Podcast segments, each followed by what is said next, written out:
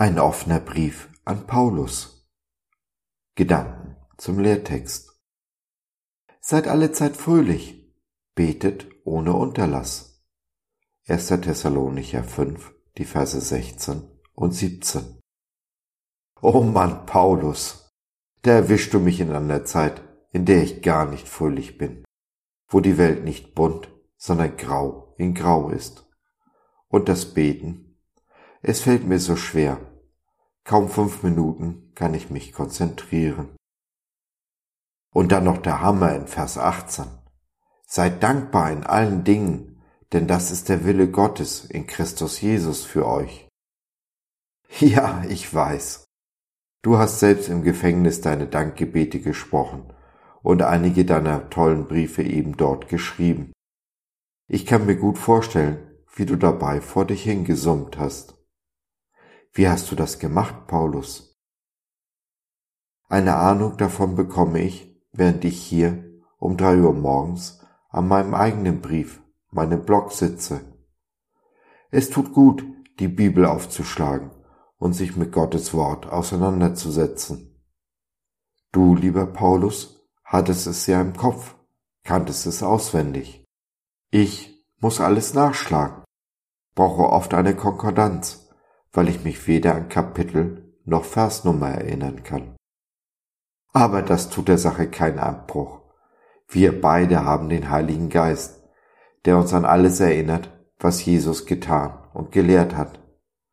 Er hat dir gesagt, dass du um Jesu Namen viel leiden musst, so wie Jesus selbst gelitten hat.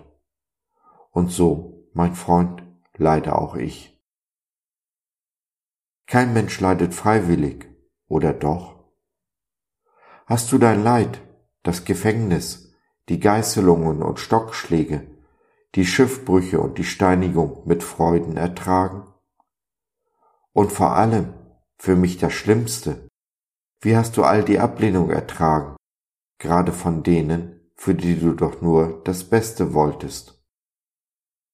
Nein, mein Freund Paulus, wir sind definitiv nicht aus dem gleichen Holz geschnitzt. Aber es ist der gleiche Geist, der gleiche Herr Jesus, der in uns wohnt. Und mit unserem Gott können wir über Mauern springen.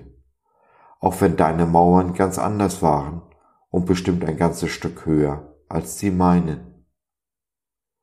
Du bist mir Vorbild, Ansporn und Inspiration. Wenn ich mir eine biblische Gestalt aussuchen könnte, die ich gerne wäre, dann wäre das Timotheus, den du liebevoll deinen Sohn genannt hast und dem du ein wunderbarer Vater und Mentor warst. Das wünsche ich mir auch für mein Leben. Ich stelle mir gerade vor, wie ich dann eines Tages im Himmel ankomme und du mich deinen Sohn nennst. Ja, ich weiß, ich bin Gottes Kind, aber aus deinem Munde wäre es noch einmal etwas ganz Besonderes. Und so, lieber Paulus, spreche ich auch, wie du, mein Dankgebet. Danke, lieber Jesus, mein Freund und Bruder, dass du alle Zeit bei mir bist, mich alle Zeit verstehst, siehst und hörst, auch wenn mir weder nach Danken oder Beten ist. Deine Freude hast du mir versprochen, und dafür danke ich dir, denn ich werde wieder fröhlich sein. So ist es, so sei es. Amen.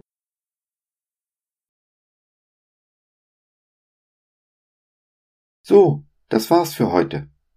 Danke, dass du dir die Zeit genommen hast.